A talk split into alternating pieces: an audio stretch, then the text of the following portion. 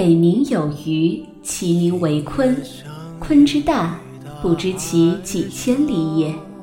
上古有大春者，以八千岁为春，八千岁为秋，此大年也。留下飞舞去。在大鱼海棠里，庄子逍遥游中的鲲和春，分别化身人间善良的男子，和一个年满十六岁将要经历成人礼的半神族女孩。变为红色海豚的春，从海天之门通往人间，带着祖辈们千万不要接近人类的严厉劝诫。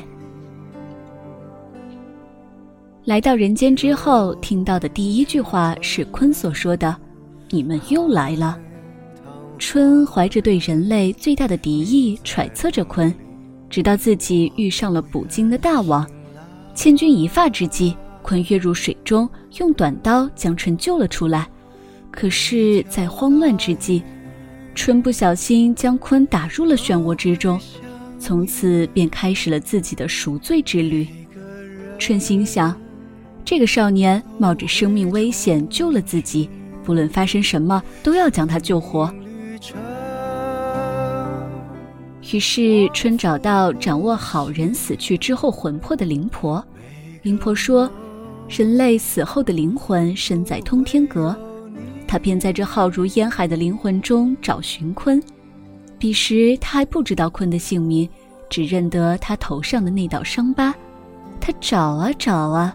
终于在寻找六个钟头后找到了，将他从灵婆那儿带了回来，代价是自己一半的寿命。秋和春是一起长大的，帮他一起守护变身成为小鱼的鲲。秋对春说：“你知道吗？我从小没有爸妈，奶奶一个人把我带大，吃了很多苦，从小就没有人管我。”天不怕地不怕，想干什么就干什么。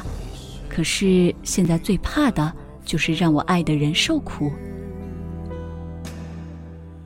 那个时候，春哪里知道，秋最爱的其实就是自己呀。面对族人们对于鱼类的恐惧，春不顾一切的保护着鲲，而秋呢，也不动声色的帮助着春，去守卫他想要做的事情。秋知道了春耗费一半寿命的事情之后，就偷偷渡到灵婆那里，请求用自己的生命来换春的寿命。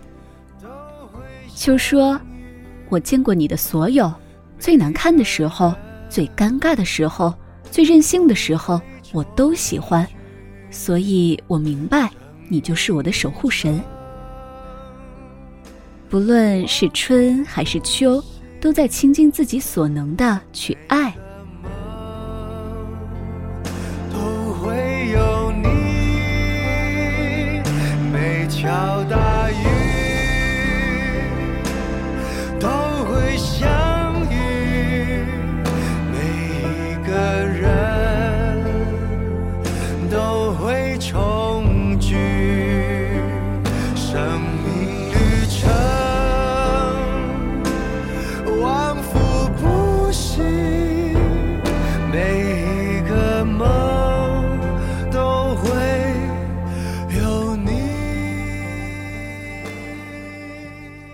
春的爷爷为了挽救秋，也牺牲了自己的性命。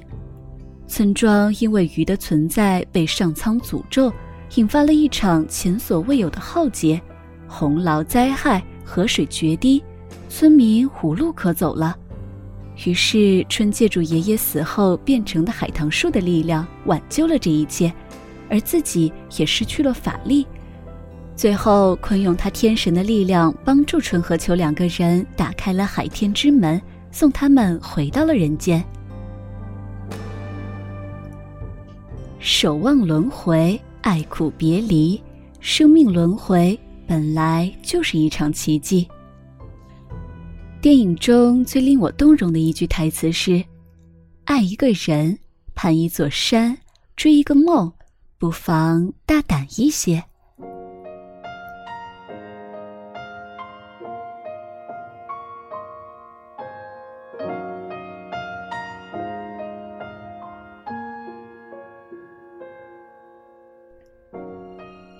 抛弃电影本身，如今大多数人在爱情中蹑手蹑脚，惧怕伤害，反倒不如初生牛犊般的春那股闯劲儿。好像在感情中遇到的苦多了，便不愿意再做那些充满傻气的决定了。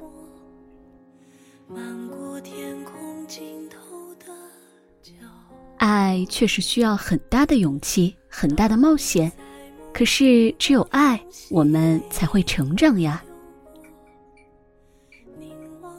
在电影里，秋说：“如果一个人不快乐，活得再久又有什么用呢？如果最后是败给了自己的犹豫不决，没有痛痛快快的去爱一场，就算是苟活于这个世界上，又怎么能算是丰盈的人生呢？”艾弗列德的一首诗特别的洒脱，去爱吧，就像从来没有受到过伤害一样；唱歌吧，就像没有人聆听一样；跳舞吧，就像没有人注视一样；工作吧，就像不需要金钱一样；生活吧，就像今天就是世界末日一样。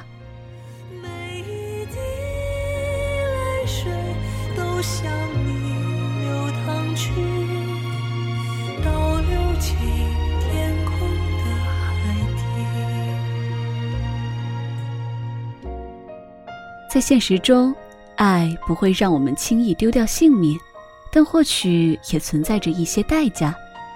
我们总是在考虑，这件事会影响我的学业、我的事业吗？对方会像我一样爱着我吗？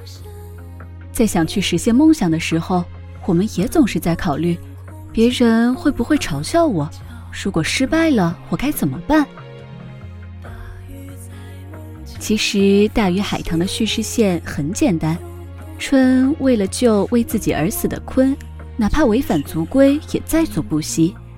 感情线也不复杂，秋可以为春放弃性命，而春对鲲却情有独钟。电影里有这样的疑问：你相信奇迹吗？我想，或许奇迹就是在不断的撞击命运，勇敢一点。便没有什么不可冲破的障碍。